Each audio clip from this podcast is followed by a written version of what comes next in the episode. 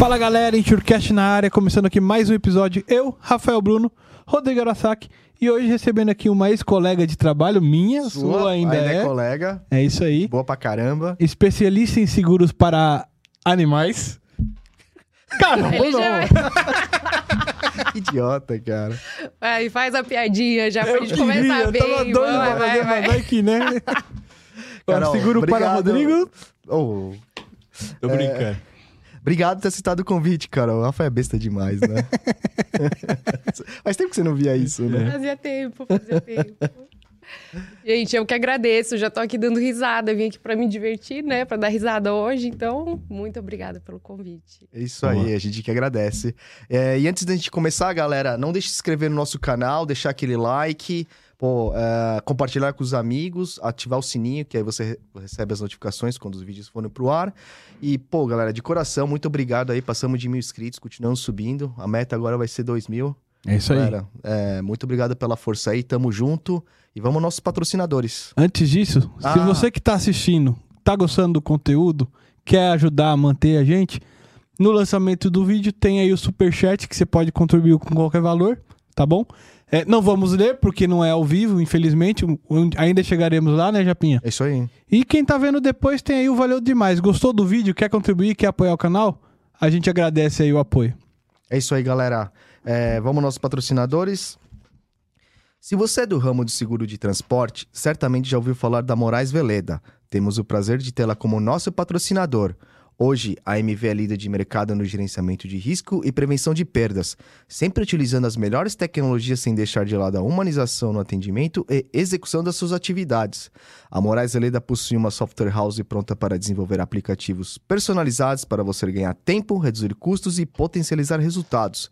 A Moraes Veleda vai muito além das soluções habituais, utilizando sua experiência de 23 anos para estar à frente das suas necessidades. Lá eles consideram que missão dada é missão cumprida. Valeu, Veleda! A LogRisk é a empresa internacional do grupo NS Tech e a primeira empresa brasileira de gerenciamento de riscos, gestão logísticas e prevenção de acidentes a operar no México. Além do México, já atua também na Colômbia, Peru e Equador. Seus grandes diferenciais para o mercado mexicano são a capacidade de interação das diversas tecnologias de rastreamento em sua plataforma e uma estrutura própria de pronta resposta, com cobertura nacional focada na recuperação de cargas, acumulando o melhor resultado da região. É isso aí, pessoal. Tem operação no México? Conte com a Long Risk lá para protegê-los. Valeu! A Buoni é a empresa líder em tecnologias para gerenciamento de riscos no transporte rodoviário de cargas. Com soluções inteligentes e completas, a Buoni transforma as operações logísticas tornando-as mais seguras, tecnológicas, ágeis e eficientes.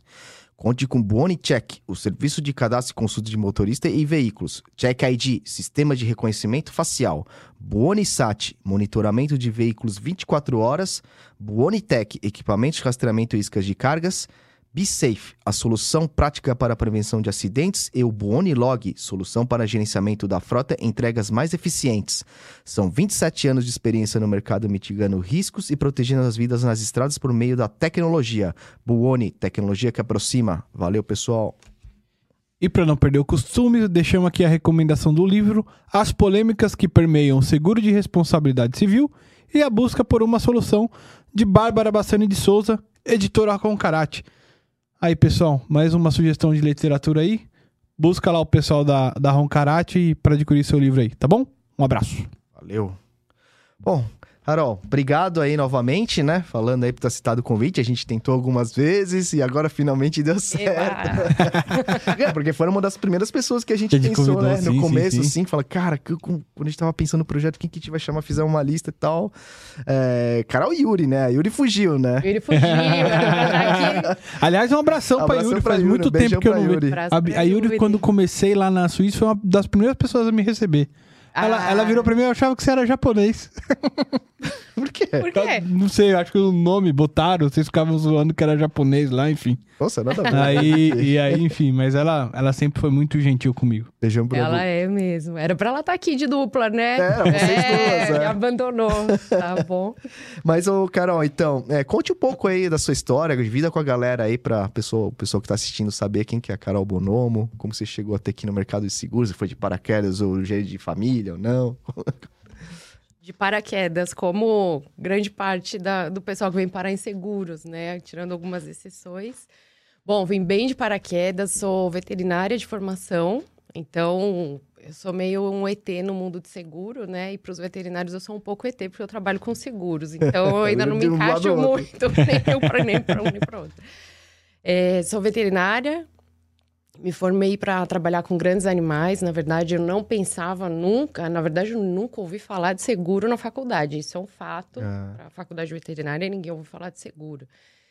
E gestão de risco, e, enfim, nada disso. Nem na aula lá de economia rural não se falava de seguro, não- nada, nada mesmo. E a minha ideia era ir trabalhar com grandes animais e fiz estágio em vários setores, a faculdade inteira. Na faculdade a gente é muito direcionado para fazer muito estágio, então eu fiz estágio, experimentei várias atividades, até que eu fui para a área de grandes animais. Fui trabalhar com grandes animais e aí fiz residência em hospital veterinário, fui atender a campo, fazia ultrassom em cavalo, enfim, f- era um lado bem Grandes animais, é isso? Eu tava pensando que era tipo girafa, elefante. Grandes animais, não. Cavalo. Ué, Não, mas Nossa, não faz é, sentido, é, né? faz. É que aí eles são, eles entram nos animais silvestres. Ah, tá. Ah, desculpa, gente. Então, Eu sou os grandes- como eu não sei, vai ser Não. da hora. Eu vou esclarecer muita dúvida aqui. É. É, tudo tira que a dúvida. De você, já, pra grandes animais.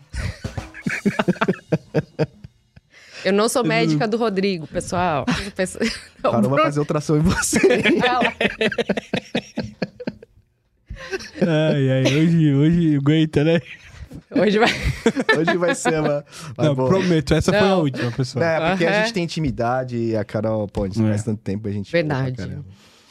Bom, então, mas se tiver dúvida, me fala, né? Que pra mim era Isso óbvio aí, ó. Não, grandes é, pra mim animais, não. não. É, tá, tá. É mais destinado. E tá. aí, grandes animais, cavalo, principalmente. Eu, eu fiz residência no hospital de grandes animais. Então, era cavalo e bois, vacas. Então, Tá. era pra, pra esse lado aí. Então, Tá. o pessoal que não era dos pequenos animais, que são os cães e os gatos. Uhum. Os outros animais domésticos grandes iam pro hospital de grandes animais. Então, Tá. Entendi. eu ficava no hospital, trabalhei, fiz residência médica, fica- fiquei lá um tempo porque eu fui fazer. Aí a parte bem esquisita, mas é bom eu me justificar, né? Até Uhum. pra explicar como que eu fui parar. É, como eu fui parar na seguradora. Mas aí eu fui fazer pós-graduação. Então, ao mesmo tempo que eu trabalhava lá, eu fiquei fazendo mestrado, depois fui eu fiz doutorado depois também. Caramba. E não- nada a ver com seguro. Uhum. Uhum. Então, era com clínica de equinos, ultrassom de coração de cavalo, medicamento, efeito no coração, eram coisas bem, bem diferentes. A pesquisa era meu foco de trabalho a partir daquele momento. Eu gostava de fazer pesquisa, gosto de fazer pesquisa, mas a pesquisa para mim virou um hobby, Uhum. porque era um direcionamento para mim de carreira ali muito nova, né? Eu tô com, sei lá, quantos anos de formada? 18? É, acho que é 18. Mas tenho bastante tempo de formada. Naquele momento, a gente é muito jovem, a gente sai da faculdade, a gente escolhe a faculdade muito cedo e a gente sai da faculdade pensando, a gente tem um plano. Né? Meu plano era, ah, eu vou ser veterinária de cavalo, eu achava aquilo o máximo. Uhum. Eu achava o máximo, eu trabalhava 36 horas, descansava 12, não tinha direito a folga no dia seguinte. Nossa. Trabalhava, às vezes, 15 dias sem parar, não tinha direito a descanso, não tinha férias remuneradas. E, e, e aquilo ali, naquele momento, era, era muito legal. A adrenalina ali era muito legal e tem gente que faz isso muito bem. Uhum. Para mim, começou a gerar um questionamento. Eu falei, Porque a gente vai ganhando maturidade, a gente Uhum. vai olhando como o mercado funciona e o que, que você também espera da sua vida pessoal. E, poxa, faz sentido? A pesquisa me remunera o quanto eu quero ter de aspirações pessoais, eu quero comprar um carro, conseguia com aquele dinheiro, ou, eu, Uhum. ou não ter final de semana para mim, fazia sentido para eu continuar da- naquele ritmo de trabalho. E aí eu comecei a. Como eu gostava muito de pesquisa, eu falei, eu vou trabalhar a indústria farmacêutica. Tava ali terminando mestrado, então eu falei, vou começar a procurar emprego em empresa, eu vou sair desse meio. Fiquei alguns anos ali e falei.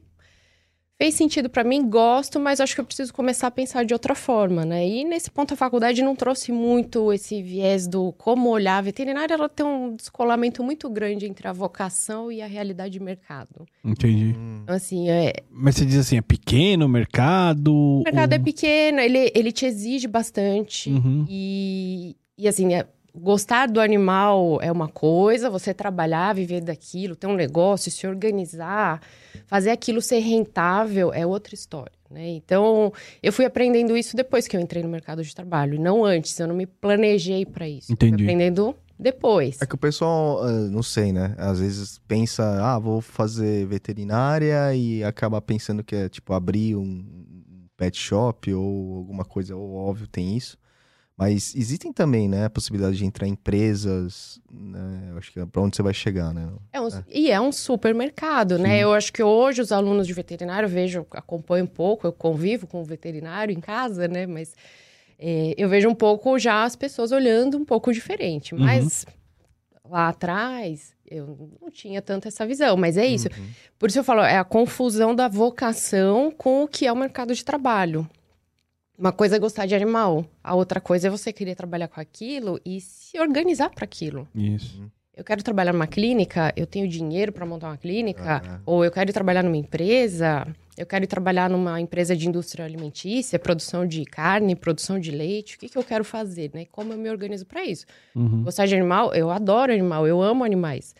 Amo cachorro, não sei atender um cachorro hoje, hoje em dia, menos ainda, porque eu também nunca trabalhei, mas assim, tem, tem que diferenciar bastante. Aham. E foi muito difícil para mim fazer essa separação. Uhum.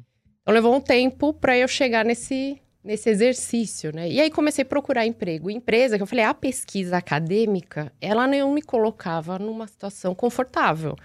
A pesquisa acadêmica, ela não me remunerava como eu gostaria. Não remunera até hoje. O mundo acadêmico aí pena um pouco com bolsa, essas coisas, enfim. E outro, Deveria, outro deveria foco, investir né? mais, né? É. É, mas não- pesquisa, não é é, remunerado, né? Não existem vagas e, enfim. Aí eu falei, bom, a empresa, a indústria farmacêutica veterinária, no meu caso, ela tava começou a caminhar para a área de pesquisa clínica. Hoje é uma área super forte. Eu falei, bom, eu posso trabalhar com pesquisa em uma empresa e ser remunerada para isso, e ter uma carreira e dar outros passos. E aí comecei a pensar nisso. Nesse meio tempo, procurando emprego em empresas, apareceu uma vaga na seguradora eles precisavam de um veterinário para trabalhar em sinistro.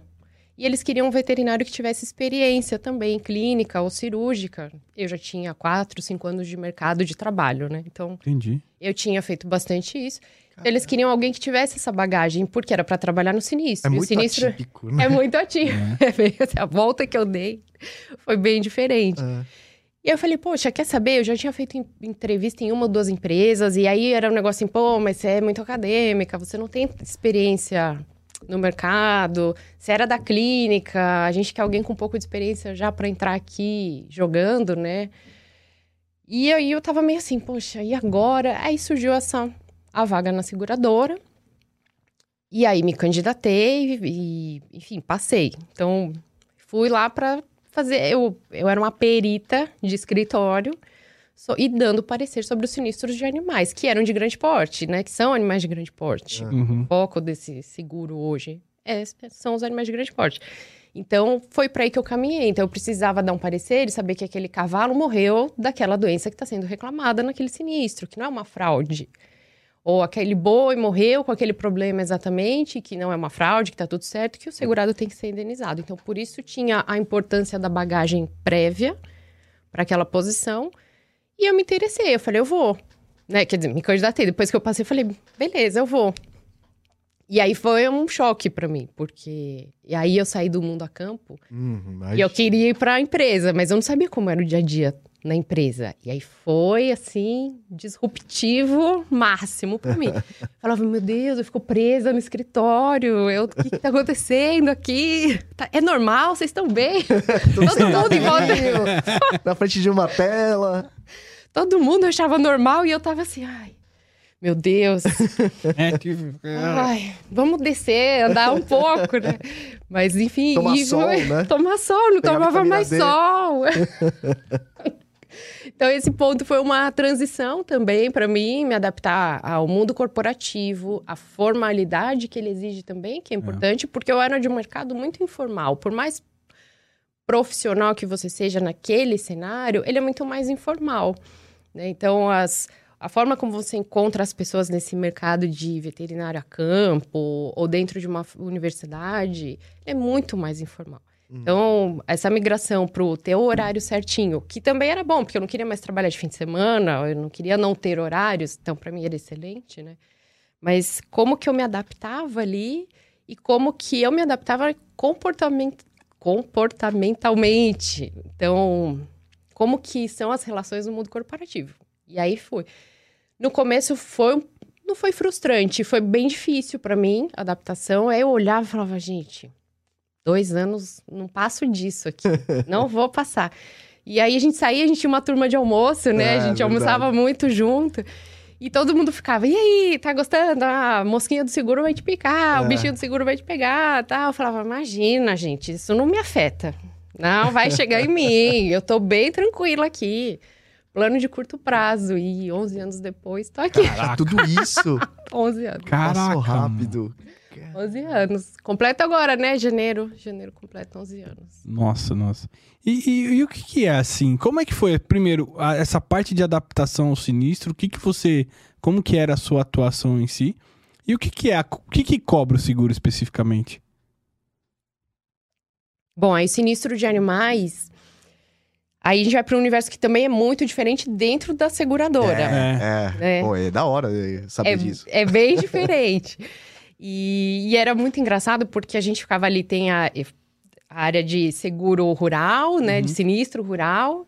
E na época que eu fui para a área de sinistros, eu sentava perto. A empresa estava fazendo uma transição ali também, e a gente tinha bastante gente de áreas muito diferentes. Tinha engenheiro, tinha advogado, tinha.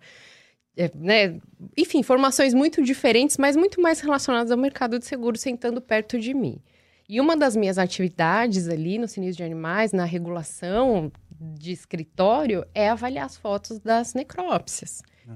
É avaliar todo o sinistro completo, né? Então, e aí já explico como funciona a regulação.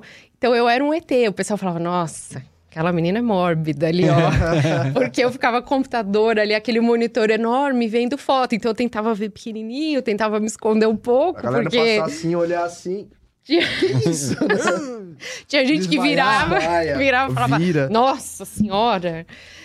Mas, e aí ficava famosa ali, ai, aquela menina esquisita, né? Vendo um monte de foto. Mas, enfim, faz parte do trabalho. O, o sinistro de animais, e falando principalmente de animais de grande porte, que é onde o mercado circula, né? O mercado como um todo uhum. é voltado para equinos e é voltado para animais de produção. Então, animais de produção são os bovinos, animal que produz ou carne, ou leite, leite. ou ovos, ou lã, né? No caso dos ovinos. Então, uhum. são esses animais de produção: suínos, aves, bovinos, búfalos caprinos, ovinos, são esses. E os equinos. Então, o mercado não circula para os pequenos animais. O, aí o ramo ali de pequenos animais que entra mais no modelo de plano de saúde, assim como para nós, aí é, não está no mesmo. Cão, cachorro, cães, isso. Mas hoje em dia tem bastante opção de plano de saúde. O pessoal contrata plano de saúde para levar o cachorro na clínica. Aí não é não é nem a mesma regulamentação. Não, não é outra então, coisa. é outra coisa. Entendi. Então, o mercado de seguro de animais mesmo, que aí é dividido em dois ramos. A gente vai o ramo de animais pela SUSEP, são os animais ali utilizados para provas esportivas. Hoje a gente, assim, traduzindo mais fácil, são os equinos. A gente usa os equinos ali na, no ramo animais. E o ramo pecuário são os animais que são criados para as atividades produtivas. Tá bom. Então, os cavalos não entram no ramo pecuário, e os outros animais não entram no ramo animais porque tá. são voltados para as atividades produtivas. Né? Então, são ramos re... diferentes. São ramos diferentes na SUSEP. É, interessante isso. Que influencia, por exemplo, acesso a programa de subvenção federal também. Ah, um também tem IOF, outro não tem. Então, tem algumas regulamentações. Equinos tem IOF. Tá. Pecuário não tem. O pecuário entra. Para incentivo, alguma coisa assim? Por que, que não teria IOF? Porque o, o equino, na verdade, ele não entra no bloco de seguro rural. E o seguro rural, ele é isento de IOF. Ah, boa, bom, bom. Então, a ele é um outro ramo. Nisso, né? e... Ah, da hora. E aí o ramo pecuário não. Então o ramo pecuário ele é isento de IOF e ele, é, ele fica dentro do programa de subvenção federal e estadual também para os estados que têm o programa. Então o governo paga uma parte do prêmio para a contratação desse tipo de seguro. Lá para os Entendi. cavalos não. Entendi. É, é, já deu uma volta, né? Mas voltando no, Não, da hora, Vamos- voltando no sinistro, e aí falo dos produtos. O sinistro de animais é. Hoje, grande parte dos produtos que tem no mercado, a gente vai falar de seguro de vida. Grande Uhum. parte. Por muito tempo, a SUSEP tinha uma circular que determinava que a cobertura básica era o seguro de vida. Hoje mudou, faz dois anos que mudou. No meio da pandemia aí saiu algumas atualizações da SUSEP, né? Uma delas, um pouquinho antes essa, o seguro de vida não precisa mais ser a cobertura básica. Porém, tradicionalmente, as principais seguradoras estão estabelecidas para ter a cobertura de vida na cobertura básica. Então, grande parte do volume de um sinistro de serviço ali de regulação de sinistro de animais é o seguro de vida, né? São sinistros de morte dos animais. Tá. E aí, é uma regulação muito técnica, extremamente técnica, e tem que ter um veterinário, veterinário olhando para proteção da seguradora e para proteção do mercado, Uhum. para a gente não estimular nenhum comportamento indevido, né? Claro. Então, a gente tem que ter ali alguém que garanta que o animal morreu de um risco coberto, que o animal que morreu é o animal segurado, eu falo que são os, os dois pilares do sinistro de animais. Uhum. Garantir que o animal que morreu é o animal segurado e que morreu de um risco coberto, que são os dois grandes problemas na regulação de sinistro. E como esse mercado se adapta a isso. Então, o que acontece hoje, a grande maioria, a gente exige a necrópsia. A gente, eu digo, o mercado como um todo. Todo mundo pede necrópsia daquele animal para averiguação. O que é necrópsia? É o Então, o exame exame do animal de morto. Ah. Isso. Pra determinar a causa. Tipo, né? tipo autópsia, Tipo necrópsia. autópsia, que Tá. como não é a mesma espécie, você não pode fazer uma autópsia Ah. alta de alta Cara, eu manjo de nada. espécie, Esse bobo, né? você explicou. Eu, É, não, É, isso aí é português só, viu? só uma semântica, assim. É uma autópsia, que, mas não é da mesma espécie. Então, é necrópsia. Então, é Necrópsia. a avaliação daquele indivíduo morto de outra espécie. É o exame Tá. do animal morto, né? E a gente pede necrópsia em todos os sinistros. Porque é isso. A, a, a seguradora, ela tem que garantir que ela está resguardada sobre aquele evento que aconteceu. Então, por isso, eu era meio estranha ali dentro da seguradora quando eu estava na área de sinistros. Porque sempre estava vendo foto de necrópsia, né? Uhum. Como a gente está falando de um ser vivo que morreu e que vai sofrer alterações ali pós-morte também muito rapidamente, é, o serviço, o sinistro de animais, ele é muito regulado por autovistoria. Então, ele acaba sendo um pouco mais burocrático, digamos assim, Uhum. porque a gente pede um monte de documento, todo mundo pede, o mercado pede, né? Aham. Para a gente garantir que aquele animal morreu de um risco coberto. E aí a necrópsia é obrigatória. E como não dá para a gente garantir, ah, naquela região tem o veterinário mais próximo é o Rodrigo, só que o Rodrigo está a 500 quilômetros de distância, tá calor, tá chovendo, foi um boi que morreu no meio do pasto. Esse animal, ele vai, essa, esse animal morto, a gente vai falar que é uma carcaça daqui a pouco, ele vai entrar em decomposição. Uhum. Então, como que a gente vai garantir a qualidade da regulação de sinistro? É a autovistoria. Então, o sinistro de animais, ele tem por tradição a autovistoria. Para dar tempo de você ter um animal ali em condições de ser avaliado. Então, uma- em tempo da necrópsia ser realizada. E não corre o risco do cara avisar tarde, os- os- os- o dono do animal? Corre. Corre. E aí, assim, se... Aí a seguradora, ela sempre vai avaliar. Então, o que, que aconteceu ali? Com a Por que que data... Tem todo. Porque aí vão ser as fotos da necrópsia, o laudo do veterinário. O que, que aconteceu antes? Esse animal estava doente ou não estava? Ele estava sendo acompanhado ou não estava? É um cavalo? É um boi? É, porque a gente vai considerar qual que é o sistema de criação que aquele animal está inserido. Um cavalo fica normalmente dentro de uma baia, num local que passa gente o dia inteiro. Isso se não tem câmera dentro da baia. Não é possível que alguém não tenha visto que aquele animal veio a óbito. Hum. Então não é possível que ele tenha ficado dois dias sem ser visto. Ele nem pode ficar dois dias sem ser visto. Né? O Ministério da Agricultura também regulamenta a criação de animais. Então, se a gente percebe que tem uma falha no modelo de criação, entra num risco excluído. Aquele animal foi abandonado, por exemplo. Entendi. Aquele animal estava abandonado, não recebeu comida, não recebeu água, estava embaixo de um sol, que não tinha acesso à sombra. Tem toda uma questão de bem-estar animal também. O segurado perde o direito à indenização. Então, a gente vai avaliar tudo isso no sinistro. Tá. Morreu de doença, na necrópsia a gente consegue ver que aquilo lá aconteceu durante na apresentação do exame clínico, do laudo clínico, a gente consegue ver que aquele animal recebeu o tratamento que ele deveria ter recebido dentro da realidade do que é o sistema de criação daquele animal. A gente vai avaliar tudo isso. Então, extremamente técnico. Caraca. É bastante detalhado, né? E, e, Carol, é, é, você falou que a cobertura básica normalmente é vida, né? de- é- é das seguradoras. E assim, o que que, o que, que cobre? E Quais são? Existem adicionais, coberturas adicionais que podem ser contratados? E o, o que, que são essas exclusões? Dá uma. Bom, aí do, do seguro, eu não- acabei não falando, né? Fui para sinistro, mas eu depois de sete anos sinistro fui para subscrição, Ah, né? boa, boa, eu boa, esqueci de falar, vou falar de produtos, é do sinistro, o que você tá falando? explicar, é. E depois de sete anos no sinistro, eu fui para subscrição. Então hoje fico também na, fico na área de produtos, enfim, da- cu- cuido da subscrição de animais. E aí, o que, que o mercado hoje, como se comporta em relação a isso, né? Tradicionalmente, a gente tem bastante produto no mercado ainda muito direcionado para cobertura básica de vida.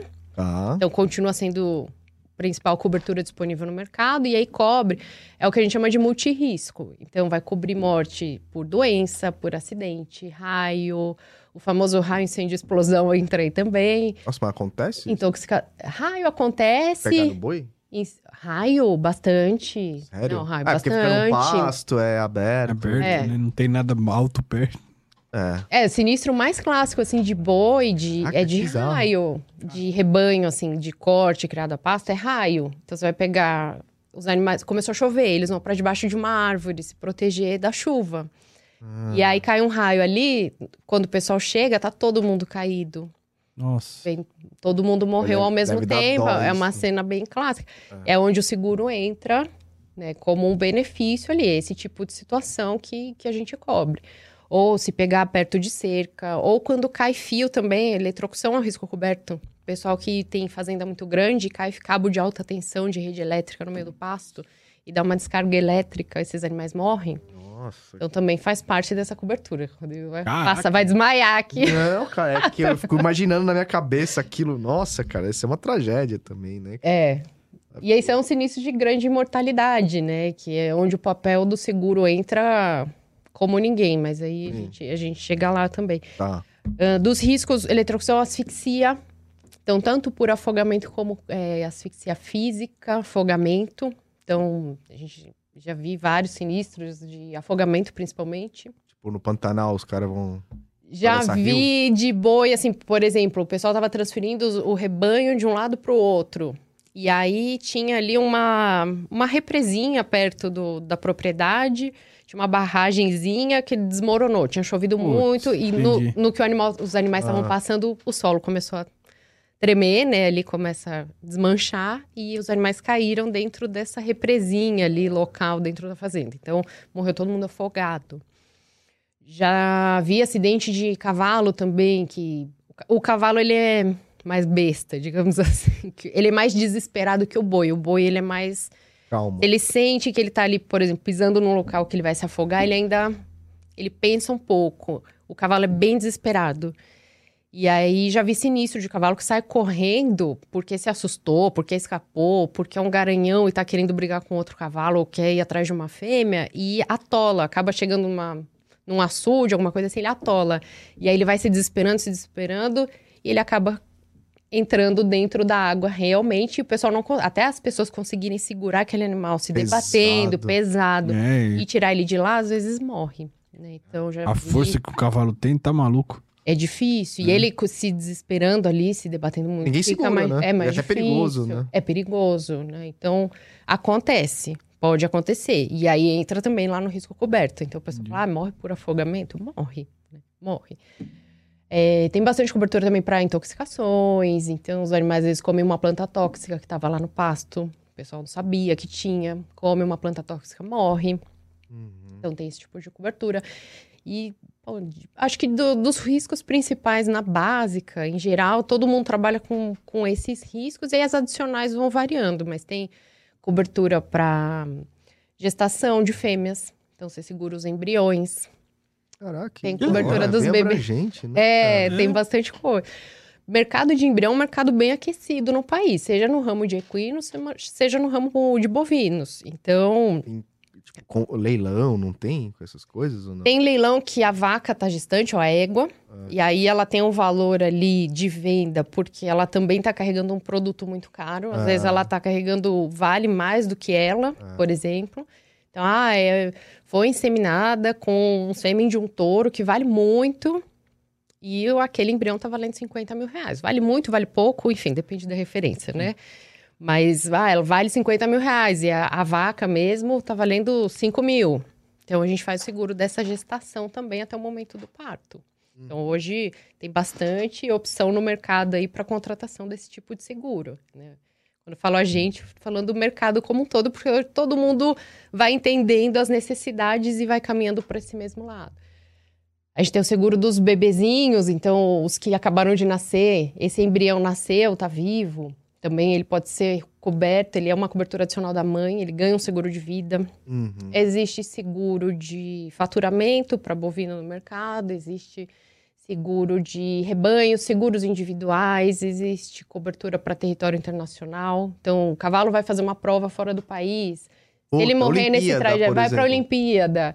O que, que acontece se ele passar mal, se ele morrer, se ele morrer no avião, se ele morrer na prova? Tá tudo do transporte, tá tudo incluído. Tá tudo incluído. Então, a gente estende a cobertura básica para o território internacional para Uhum. Até enquanto durante ele vai fazer essa atividade a pelo prova período. também, tá? Tipo, A prova também. se ele machucar na prova. Como o acidente é um risco coberto, é, a gente coloca lá que a gente está estendendo a cobertura básica, então ele também tem direito à cobertura se ele tiver um acidente na prova.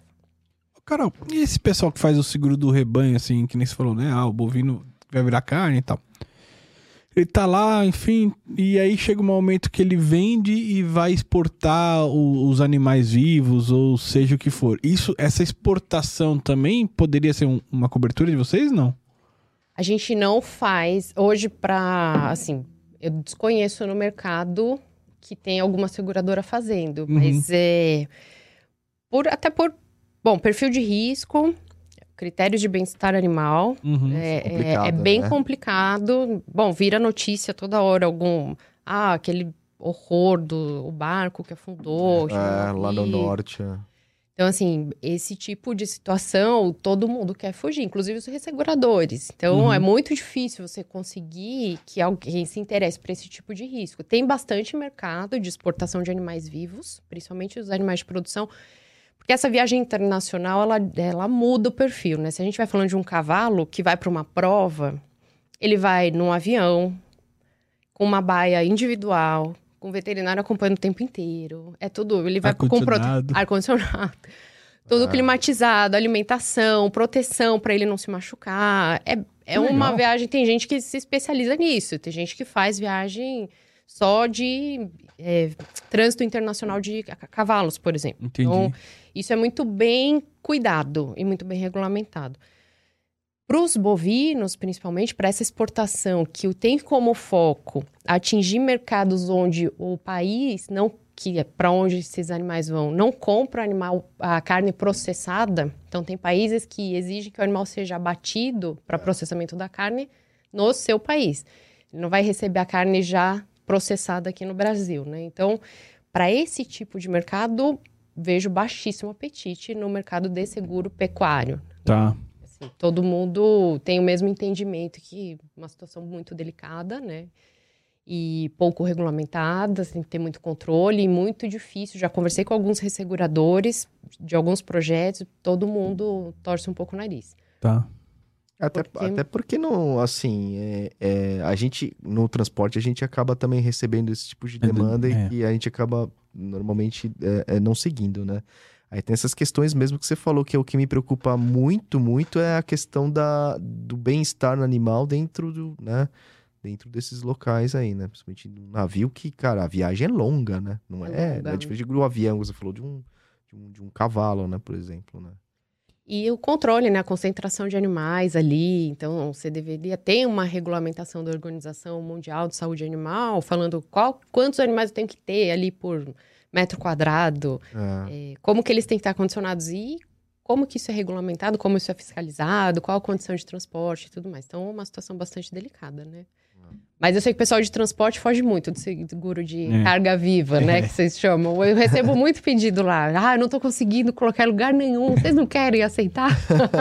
Você sabe quando eu trabalhava, né? Aí eu falo, ah, fala com o pessoal de animais, já, a gente Já não fugia, entende, né? não. É, não- é. E, e exclusão, Carol? O que que exclui? Tem, deve ter, né? Tipo Ah, assim, os as exclusões hoje, elas estão muito focadas, assim, tanto no, no perfil de risco que a seguradora não quer ter, obviamente, por isso que tá lá, né? Aham. Mas também está muito focada nos critérios de bem-estar animal. Então, as seguradoras, em geral, elas exigem uma série de coisas para que esse animal tenha seguro que vão garantir que ele é criado de forma adequada, que ele receba alimentação de forma adequada, que ele recebe vacina, que ele é vermifugado, que ele come, que ele tem assistência veterinária se ele precisar. Tem todo um viés do bem-estar animal que também é muito forte e tem que ser Sim. né? É, que favorece a isso. Então, você pegar risco excluído, se for observado que o animal morreu de uma doença que ele deveria ter sido vacinado e não foi, ele não vai receber indeniza- indenização. Ah, tipo, febre aftosa. Febre aftosa. Febre aftosa é um tema polêmico hoje no mercado de seguro pecuário. Puta, Ah, eu Ah, você sabia. foi a Eu não juro que eu não pesquisei nada. Tipo, perguntei porque é uma Tem doença que eu gente lembro. que É, vai rir de aquele mim notícia, agora. Da vaca Tem louca, notícia, né? essas coisas. Eu perguntar, não, tipo, ser Vaca- coberto doença, não sei. é, essas- não, essas- a... Não sei se é, digo, pandemia, não sei o que, que é. Pros animais, não sei. Cada seguradora vai escolhendo um pouco o perfil de doença também. Às vezes, umas doenças têm perfis mais catastróficos. Então, em caso de ocorrência, que é o caso da febre aftosa, né? E a febre aftosa está em alta por conta de mudanças na regulamentação de vacinação. O Brasil está retirando a vacina no país desses animais, porque isso garante um status sanitário melhor para o país em termos de exportação de carne. Então, falar que você não tem a doença. Pensa na Covid. Se a gente falar assim, olha, aqui no Brasil ninguém tem Covid e Ah, ninguém. entendi. E a gente parou de vacinar. Faz um ano que a gente não vacina e, E ninguém- ninguém... teve Covid. Então quer dizer o quê? O Brasil é lindo, maravilhoso no quesito sanitário. Né? Não tem Perfeito. Covid, ninguém, todo mundo tomava vacina, parou e a doença não se manifestou mais. Transporta isso para mercado de carne. Então, Brasil super forte no mercado de carne, que, tanto localmente, mercado interno, como mercado internacional, mais ainda, na verdade, né? verdade. E aí você falar pro mercado internacional que você tem um rebanho que você vacinava, que você não tem essa doença, ó, há muitos anos. Então a gente não tem a doença no país há mais de 15 anos, são 16 anos já sem a doença. Uhum. O rebanho todo vacinado, e aí você fala, agora eu tirei a vacina e eu não tenho a doença.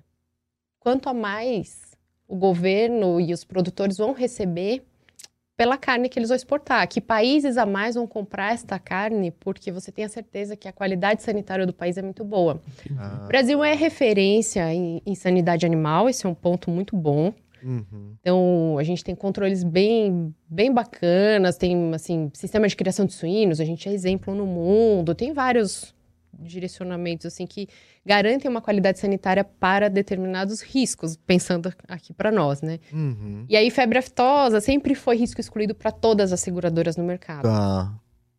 Por quê? A chance dela existir é muito baixa. O ponto é que quando ela acontece, muito animal vai ter. Então, Vai espalhar rápido, né? aí volta para Covid. Então, você não teve uma ou duas pessoas com Covid. O negócio começa a se espalhar. Aí ninguém sabe que se tá ou não tá. E Isso. E só aí. deixa de comprar. Não, e aí fecha, no caso da febre aftosa, você fecha mercados.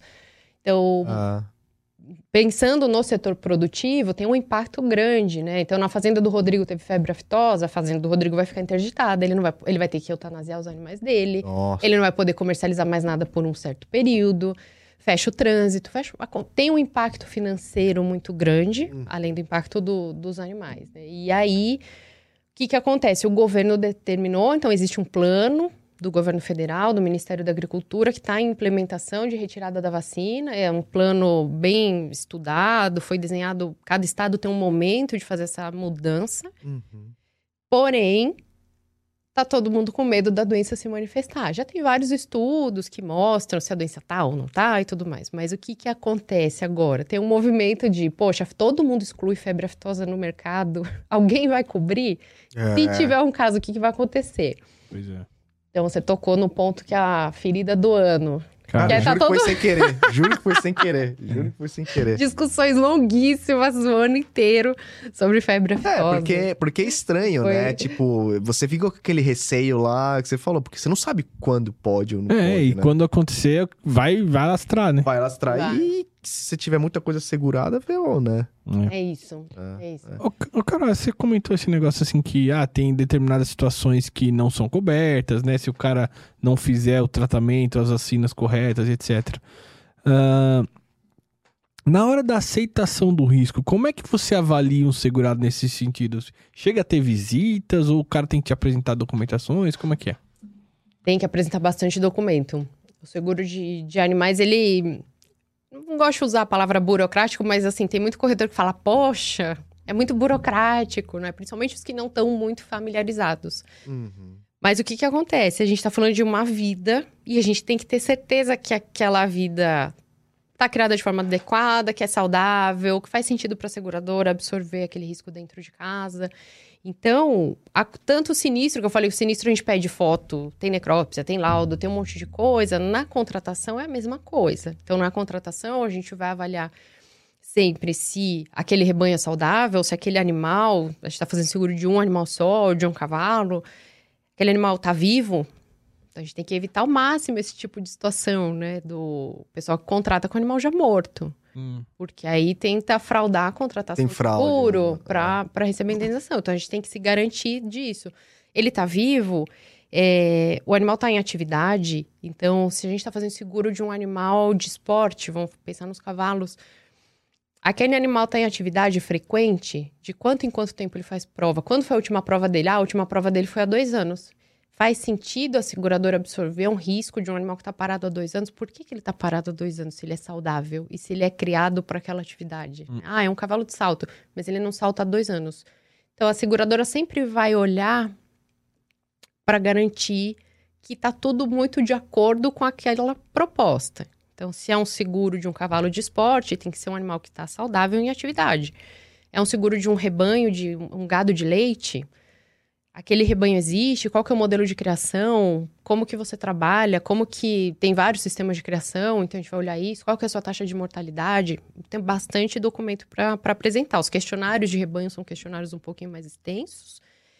E até por conta da pandemia, a gente passou a aderir, mercado de uma forma geral, passou a buscar ferramentas de auto-vistoria. Isso para vários ramos, né? Uhum. Todo, Ah, mundo ah. começou a se mexer para isso. Verdade. E a gente tinha muito hábito de fazer vistoria presencial. Então, selecionava riscos por valor ou por perfil, histórico de sinistralidade para fazer vistoria. Hoje a gente consegue fazer muito mais vistorias porque a gente usa muito mais o modelo de auto-vistoria no mercado. Existem empresas aí vendendo aplicativo de auto-vistoria que consegue já incorporar a parte de animais também e funciona muito bem. Vai muito, muito bem. Então, você tem foto dos animais, você tem foto, você tem vídeo do animal É caminhando, isso que eu você consegue ter geolocalização para saber que aqueles animais estão naquele endereço de risco. Então, e a gente vai avaliando, né? Então, hoje, vistoria, uma grande parte, assim, e o custo reduziu um absurdo também. Então, assim, ficou muito mais interessante para o modelo da operação que a gente fizesse vistorias é, remotas, né? Autovistorias. Então, e funciona super bem, mas é isso, tem que ter. Tem que ter para seguradora se Nossa, é- é- sobre isso. Realmente é muito técnico, né? Tem muito té- Muito. Não, e, e até pra, pra atuar nesse ramo, na subscrição, na parte técnica, tem, tem que ser formado, porque não dá pra botar um. Talvez um engenheiro, um administrador pra ver isso, porque. Tem que manjar. É, depende do, do segmento que vai, né? Então, a gente também, assim, sempre, provavelmente você vai ter um técnico junto. Então, você vai ter um veterinário na equipe. Ah, é uma seguradora que trabalha muito mais com animais de produção e talvez ela tenha um veterinário, mas ela também tem dois zootecnistas que ajudam ali nesse, nesse segmento. Tem uma pessoa que, poxa, não é zootecnista e não é veterinário de alguma outra formação, mas que tem uma super bagagem de seguro e, e aprendeu também muito sobre sistema produtivo. Então as coisas vão se complementando. Então, para os assuntos mais técnicos, sanitários ou produtos, você tem lá o veterinário nessa posição, mas para desenvolvimento de negócio, para entendimento daquele perfil de risco, você também consegue ter outras formações ali, dando uma mão para a construção desse mercado, né? Mas de certa forma é bastante técnico. Então, hoje, onde tem seguro de animais, você tem um veterinário na seguradora.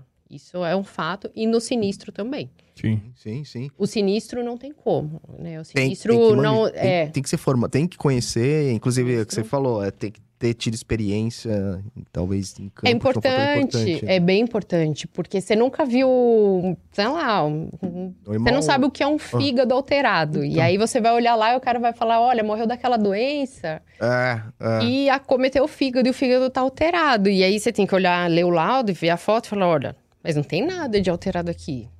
Explique-se, meu senhor, né? o que está acontecendo aqui.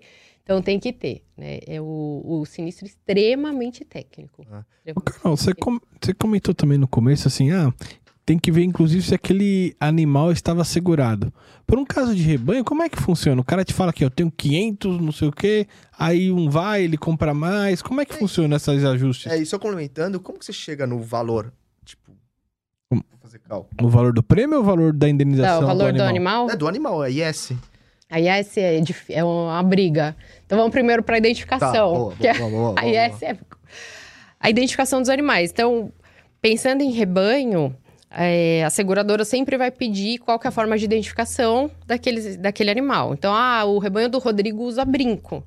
Então, o Rodrigo, na contratação do seguro, ele vai ter que apresentar a relação dos brincos dos animais que ele tem na fazenda. Ah, e é individual, cada animal. Cada animal tem um brinco, tem brinco um hoje com GPS, com chip. Ah. É, se você quebrar para pôr na orelha de outro animal, o, chip se perde. Então, assim, é bem, bem organizadinho. Tem Entendi. software só para isso hoje, né? Então, Isso é bem evoluído. é bem evoluído, bem evoluído. Controla a movimentação do animal, quanto ele come, tudo certinho, né?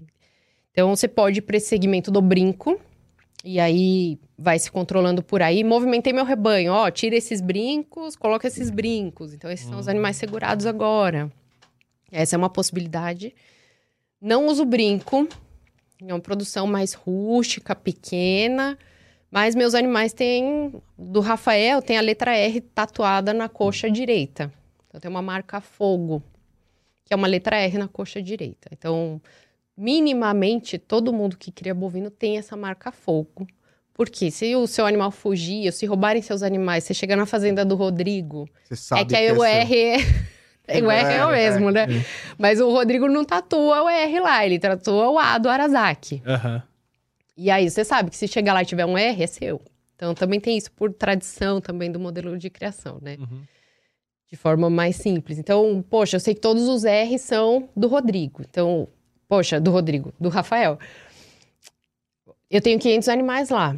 Então, tenho 500 animais com essa tatuagem, com essa marca fogo. E a seguradora vai querer ver isso no momento do sinistro. Então, movimentei meu rebanho, esqueci de avisar a seguradora, você pode ter problemas na hora do sinistro. Você pode ter colocado animais depois que estavam doentes e a seguradora apurou isso no momento do Ah. sinistro. Então, você pode ter problemas. Então, assim, sempre tem que ter uma conversa muito tranquila com a seguradora sobre esse tipo de movimentação, principalmente quando movimenta muito. Para que não tenha problema na hora do sinistro. O sinistro tem tudo para ser tranquilo. O importante é que tenha essa comunicação clara. Todo mundo morre de medo, né, do, do sinistro de animais, de forma geral. Ele é bem tranquilo, bem da verdade. É que, às vezes, falha na comunicação. Então, às vezes, você não tem um corretor que é especialista, que não entende muito bem a diferença de um boi com uma vaca. Isso faz diferença nesse mercado. Diferença, assim... Poxa, se ele, ele tem que falar a mesma língua que o cliente dele para ele conseguir estar muito perto nesse tipo de situação e nesse tipo de orientação. Ah, né? Então, isso é importante no, nesse segmento também. Então, Uhum. para identificação, caminha muito dessa forma. A seguradora sempre vai exigir alguma identificação. Não pode o animal não ter identificação nenhuma. Ele deixa de ser um bem segurável. Porque a gente não tem como garantir nada. É de quem, né? De onde veio? De onde veio, quem que é. Então, alguma coisa tem que ter. Até para não fomentar, o que você falou, é, é como fraude, né? Uhum. Tudo que acho que envolve questão de seguro de vida e tal, deve ter bastante. Eu ia te perguntar, Carol, a questão até da IS, como, como que você, como que o, seu- já vem pronto no questionário, ó, eu tenho 500 bois, cada um vale mil, Então eu tenho 500 mil reais. É isso? Para animal de produção, ele vai muito na linha do vale quanto pesa, Hum. porque você tem alguns índices que direcionam para isso. Então, cada seguradora pode seguir um índice. Muita gente usa, por exemplo, o índice CPEA, que de certa forma norteia muito a parte dessa, desse tipo de operação, por exemplo. E aí falar: olha, o valor médio da arroba Tá. está em 280 reais. Então, pelas categorias que estão sendo apresentadas no questionário, a gente tem um valor que dá para trabalhar. Uhum. Ah, eu sei que um garrote hoje de corte está em torno de 4.500 reais, por exemplo. Uhum. Aí o Rodrigo vem e fala, eu quero segurar por 10. Colocou no questionário que ele quer 10. Aí a seguradora vai devolver, vai falar assim, ou a gente não aceita e você aceita o nosso valor, ou você se explique. Ah, eu trouxe ah, um aguil pro Brasil, que é aquele boi que tem uma carne super marmorizada e vale muito mais. Então, aí pode ser que a seguradora vai aceitar. Entendi. Mas, em geral, a composição do valor para esse modelo, ela vai muito norteada para isso, né? Para os animais de produção. Tá. Para os animais de leite é um pouco mais complicado porque tem muita variação com o perfil de mercado. Ela não vale exatamente quanto pesa, mas muito baseado pelo que ela produz. Então, as vacas de leite, a gente Produz- tem um pouco de dificuldade, mas Mas dá pra identificar? Essa vaca produz Puta tanto, vaca aquela... leiteira. Tem produtor que tem isso muito bem organizado, senão a gente vai por valores médios de mercado. Ah, tá Então, cada seguradora faz um acompanhamento, a gente opta, ah, faça um acompanhamento regional, faça um acompanhamento por faixa etária, e de que forma a gente quer balizar o valor daquele animal, né? Aí você vai para suínos, por exemplo, tem o valor oficial do quilo do suíno, então também serve como direcionador, né? Tá. Ah, quero garantir, eu quero usar a média dos últimos 12 meses, não quero, quero usar a média dos 30 dias, quero mudar de preço todo mês. Cada um trabalha de um jeito, mas a gente tem alguns índices que direcionam. Ah, Quando a gente vai para animal de reprodução, então se a gente pensar nos bovinos de reprodução, você não compra um touro pelo quanto ele pesa. Então, um touro que vai produzir filhos, ele vale um pouco mais. O pessoal compra, às vezes, um touro por 15 mil, 20 mil reais, 25 mil reais. É bem mais do que ele valeria no frigorífico. Ele vale um pouco mais. Mas esse é o tipo de mercado que tem nota fiscal. Ah, Ah, e vai O pela pessoal nota. compra, então eu comprei, comprei do Rafael, vem a nota fiscal lá, tá lá. Já tá lá. Ah, paguei 20 mil reais. Esse é o touro, eles apresentam a nota fiscal para a seguradora e tá tudo certo. Para a composição de valor de cavalo é que é a briga. É isso que eu ia perguntar, porque quanto É. vale um cavalo que vai pra Olimpíada? Cavalo é uma briga. O cavalo é uma briga porque aí tem. Tem assim. Primeiro que a gente não tem um mercado tão regulamentado de compra e venda com nota fiscal. Então tem uns. É por contrato de compra e venda. Tem muito animal que é comprado fora do país. E aí tem todo um problema inflacionário de moeda. Então, muito cavalo que vem dos Estados Unidos, que vem da Europa, moeda flutuou muito nos últimos anos. E aí, cada vez mais quer se paga mais. Tem muito da compra pelo feeling daquele criador, daquela pessoa. Então, poxa, o Rodrigo adora fazer prova de salto e ele tá afim de pagar 500 mil reais naquele cavalo, porque ele quer. Não, porque ele acha que vale, porque ele quer muito aquele cavalo. E não necessariamente que aquele cavalo tá produzindo aquilo comercialmente. Porque nos olhos da seguradora, a gente tá olhando quanto que vale É. exatamente. Tem que ter muita delicadeza nesse processo, porque você não pode absorver risco que não faz sentido. Você está absorvendo muita coisa que não, não faz sentido o custo para a seguradora de um sinistro desse. aham. Então, o de, o de cavalo tem, tem umas brigas aí, porque não tem um direcionamento oficial, nem todo mundo tem contrato de compra e venda. Às vezes o cavalo está com essa pessoa há 10 anos e foi crescendo na prova, por exemplo, nas provas que participou. Saltava um metro, agora salta em 50, passou aí, evoluiu ano a ano. O que fez aquele cavalo sair de 50 mil reais para 500 mil reais, por exemplo? Então, tem toda uma análise de campanha esportiva, de o que, que faz, para onde vai, e a seguradora entender o que, que ela quer absorver de risco também, né? Tem uma responsabilidade muito grande nesse perfil. Pra- em geral, no mercado se fala que o seguro de cavalo ele é mais catastrófico. Porque é isso, eu posso perder o valor de 10 vacas num cavalo só. Nossa. É, O, risco, o risco é alto. o risco é né? mais alto. E no cavalo, é, existe indenização? Pô, o cavalo parou de competir, que sei lá, deu. Ficou velho, eu não sei se, o que, que faz ele parar de competir, entendeu? Existe um seguro de função esportiva. Então, é igual seguro. Não sei se hoje em dia se faz de jogador de futebol. Tinha uma época que tinha, né? Tinha, vé, é verdade. Ah, O Ronaldinho tinha o Tinha. seguro lá, que aí o joelho dele Estragou. estragou e enfim. Para cavalo de esporte é a mesma ideia. Então, você tem um seguro de função esportiva. E aí o cavalo apresenta uma. Eles têm muita doença articular, por exemplo. Muita. É. É tipo um jogador de futebol mesmo, né? Poxa, tem uma doença articular. Aquele cavalo vai morrer por conta daquela doença? Não. Ele precisa ser eutanasiado? Ele está dentro dos critérios de indicação de eutanásia do Conselho Federal de Medicina Veterinária? Não. Mas ele pode viver bem se ele for aposentado? Pode. Só que ele não tem mais condição de seguir na atividade esportiva. Entraria na cobertura desse produto de seguro de função esportiva. Então, faria Interessante. sentido para essa cobertura. O que, que é a dificuldade do mercado hoje? É ter a garantia que você tem um cavalo 100% saudável para esse tipo de contratação. Então, se pegar nós três aqui agora, que fizemos uma radiografia da coluna e do joelho, Ah, esquece. É, quem que passa na Eu- prova? Não, esquece. Você. É, eu Eu- que eu- não. Vou Quem que reprovado. passa na prova, né? Quem que não tem um desgastezinho ali na patela? Quem não tem uma escoliose? Alguma coisa assim, sempre tem alguma coisa. Não quer dizer que a gente é, assim, ah, não serve pra mais nada. Não, mas tem alguma coisa. E aí, pra Serve assegurar... pra trabalhar com seguro. Estamos aí. Mas como que a seguradora vê assim, poxa, tem um desgastezinho na, na articulação e não vai trazer problema. Então, faz sim, é um cavalo de corrida. Dá Espera garantir. que tem algumas coisinhas. Você espera que tenha, mas dá pra garantir que ele nunca vai ficar impotente funcionalmente para aquela atividade por conta daquela lesão? Não. É muito difícil um modelo preditivo para isso. Então, a contratação hoje, a procura é muito baixa, muito, muito baixa mesmo. A gente teria que ter, assim, um cavalo. Opa!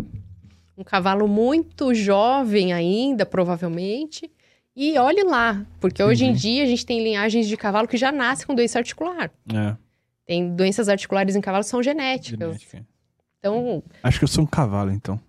Você tá mais pra um. saiu já de. um É, migrou de Boi. categoria. É. ô, ô, ô, ô, Carol, deixa eu te perguntar uma coisa. Existe gerenciamento de risco para seguro de animais? Tipo, é, se, se, assim, ah, você tem que cumprir uma certa regra para que evite sinistros. Evite Pra- possíveis sinistros. Que faça uma prevenção de acidentes, por exemplo. Ah, na sua na pólice de animais, por exemplo, assim, ah, não pode ficar... Sei lá, eu tô tirando minha cabeça Vai, isso não, aqui, mas- tá? É, tem que ficar 3 metros da cerca elétrica e tem que ter um negócio que não fique, sei lá, existe regras assim, ó, não pode ficar embaixo de árvore, igual você falou, ou não tem como fazer nada disso. Pra, Hum. pra prevenção. Tem prevenção, que é o- a história do risco excluído, no fim das contas. Ah, da Então, é saúde assim, lá. que tem que cumprir. Tem que ter veterinário, tem que vacinar e vermifugar. Não Ah, isso pode ter já. cerca quebrada na propriedade, porque você vai. Você tá dando acesso ao animal a se acidentar, Ah. fugir, cair numa vala, acontecer alguma coisa. Então, o gerenciamento de risco de prevenção de acidente, ele vem muito no embutido no risco excluído dessas modalidades. Então, é garantir ali que se qualquer coisa acontecer que foge daquele modelo de criação, a seguradora não vai pagar a indenização. Mas não que tenha um trabalho ativo de, de cobrança. A gente averigua no modelo de contratação, Hum. Aham. né? Averigua isso no modelo de contratação e exclui lá no, no eventual sinistro. Mas não tem um trabalho ativo hoje, desconheço, assim... Eu sei de algumas empresas que fazem, às vezes, algum serviço de consultoria, mas muito motivado pela busca ativa de seguradora quando tem algum sinistro estranho. Ah, Assim, ah, eu tenho aqui um modelo de uma fazenda que tem muito o mesmo risco toda hora que não deveria ter, que não faz o menor sentido para aquela produção. Aí, dá uma olhada ali. vamos lá dar uma olhada, vai um sindicante, às vezes, dependendo do que está acontecendo, né? Então, a depender do modelo do que está acontecendo ali, aí tem essa, no meio da vigência da pólice, né?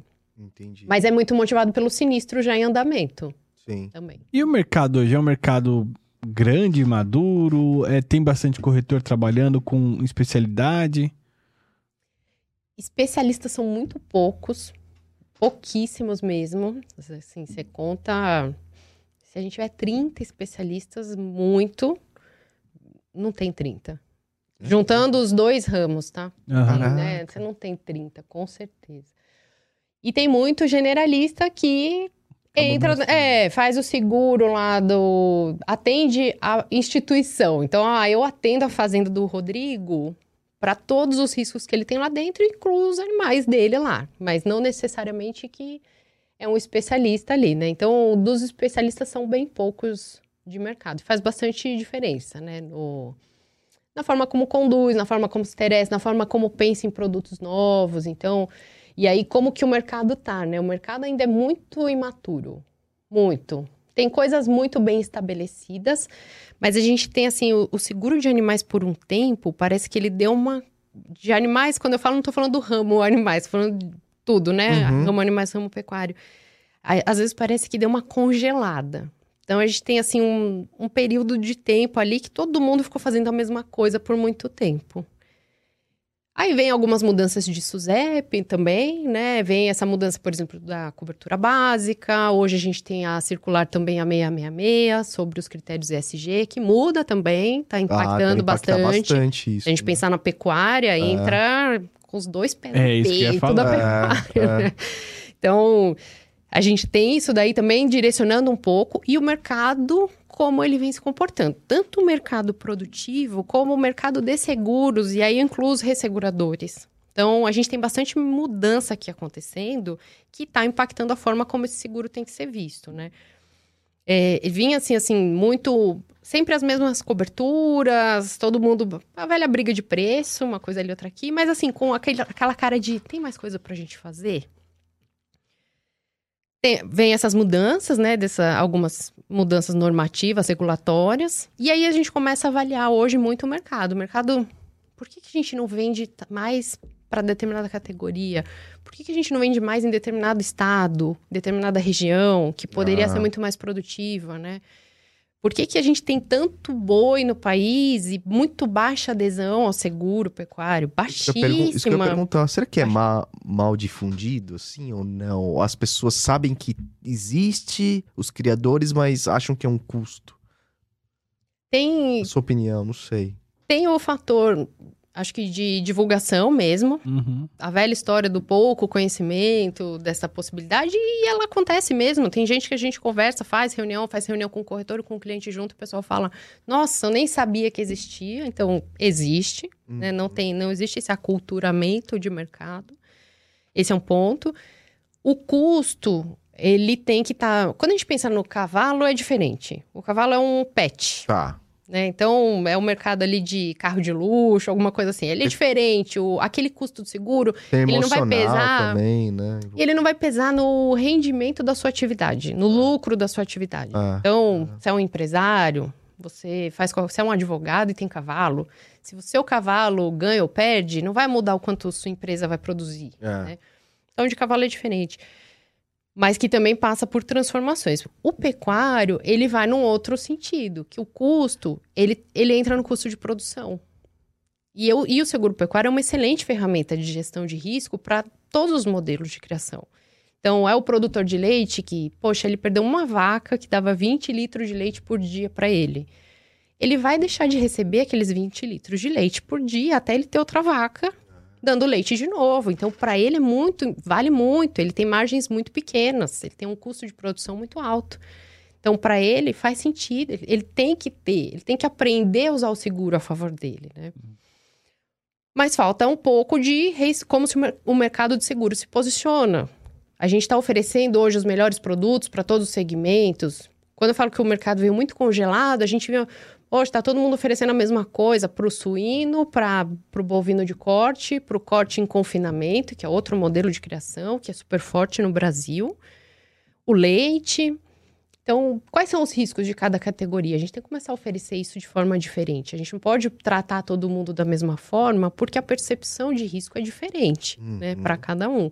Então, tem aí muito de como cada seguradora quer caminhar hoje no mercado e como cada um está se posicionando e entender cada segmento produtivo, porque cada um tem uma demanda diferente, né? Uhum. Ou seja, tem muita oportunidade ainda. Tem, Dá pra se mexer muita coisa, oferecer produtos inovadores, diferenciados ainda. sim. Que a gente não caia só na discussão de custo, Que né? custo é, É. é. Que Ainda- realmente necessite pro produtor, né, criador. Isso. Pras Manter tua dele, né? atividade ali tranquila, Porra, né? da hora, né? cara? Ainda que caia no programa de subvenção, então se a gente pensar no programa de 2022, o Ministério da Agricultura pagava 40% do prêmio. Nossa. Então, 60% só do prêmio caía no custo do produtor, que é um programa que faz muito sentido. Você fala, estou incentivando, Hum. vamos pensar nos pequenos produtores. É, produção, exportação. O pequeno produtor, ele que é o cara que, às vezes, é a família que trabalha ali na, na propriedade, Uhum. não tem um monte de funcionários. Então, trabalha ele, a daquilo. esposa, os filhos, eles vivem daquilo. Se, se cair um raio Acabou. e perder a metade do rebanho, acabou a fonte de renda dele. Ah. Então, ele passar a ter acesso à informação, entender a importância de ter uma ferramenta ali de proteção. E ele ainda tem o apoio do governo, seja para ele tomar crédito, ou seja para ele proteger o, né? o risco dele, faz muito sentido. né? Hum. É, é um incentivo que faz bastante sentido Com e certeza. ajuda bastante, assim, no, na colocação de algumas operações. Cara, é até pra gente encaminhar aqui pro encerramento, como que é o resultado desse, Passa desse rápido, né? mercado? É, ali, ó. Chegou. como que é o, o- É que eu ia mostrar o reloginho que saiu bem na hora que você olhou. É, como que é o resultado desse, desse mercado? Resultado técnico, Isso, sinistralidade. Sinceridade, isso aí. Bom, ele. O, o mercado. Aí acho que vai também muito de encontro com como o mercado está precisando mudar também. Então, se a gente pegar assim, ó, mercado de equinos, os últimos. Acho que os últimos 10 anos, a sinistralidade média é quase a mesma. Às vezes um fica um pouquinho mais, outro fica um pouquinho menos, mas ela não sai de uma faixa ali de resultado técnico que você fala, poxa, 55 a 65% de sinistralidade. É todo ano isso. É um que passa na frente do outro, né? As Uhum. companhias vão trocando de lugar, mas você, fica meio Engraçado. ali. Ah. Você fala, tá certo o que a gente está fazendo? O produto que a gente oferece, a taxa que a gente trabalha, os riscos que a gente absorve, o que, que a gente faz para melhorar? Por que, que a gente tá sempre ali? O resultado é bom? É bom. Ah, se pegar um ano que foi para 30, melhor ainda, É. né? Ah. 55 não é ruim, 65 já torce o nariz, mas fica muito ali no limiar de ser uma coisa muito boa e de ser um risco que está ali muito sensível a ser uma catástrofe, a ter um, um resultado muito ruim. Então, isso também direciona muito as seguradoras a pensarem seu modelo de Com negócio, né? certeza.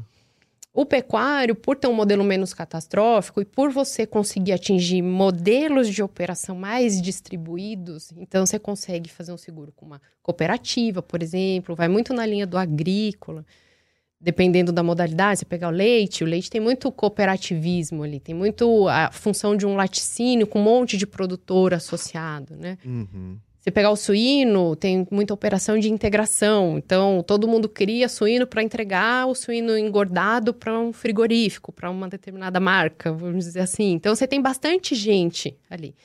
Com esse poder de massificação, você consegue distribuir muito bem o risco e você consegue resultados melhores. Então, você pensar no pecuário, hoje o pecuário tem resultados muito melhores. Assim, o mercado em si que varia um pouco, porque a gente tem seguradoras trabalhando com produtos bem diferentes nesses últimos dois, três anos, mas não passa ali de 30%, 40%. caramba. então, assim, vai, vai muito bem, né? O pecuário tá, tá se moldando de uma outra forma, acho que mais rápido, e por perfil de risco também está se comportando de uma forma melhor, com melhores resultados.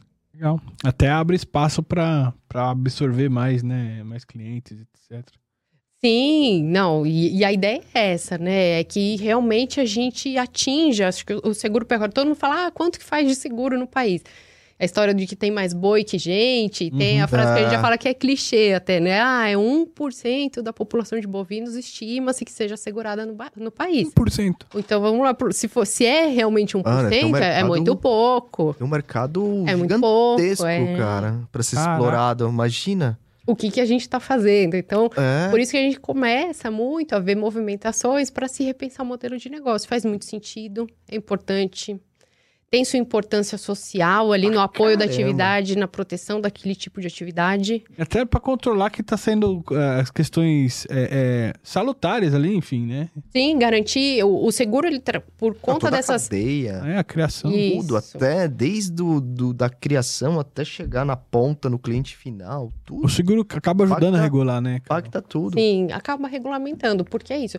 O cara que não tem assistência veterinária, que não tem uma boa qualidade sanitária, que cria a sua fazenda em área de desmatamento, esse é um ponto crítico hoje. Claro. Ninguém não olha para isso mais. É, é.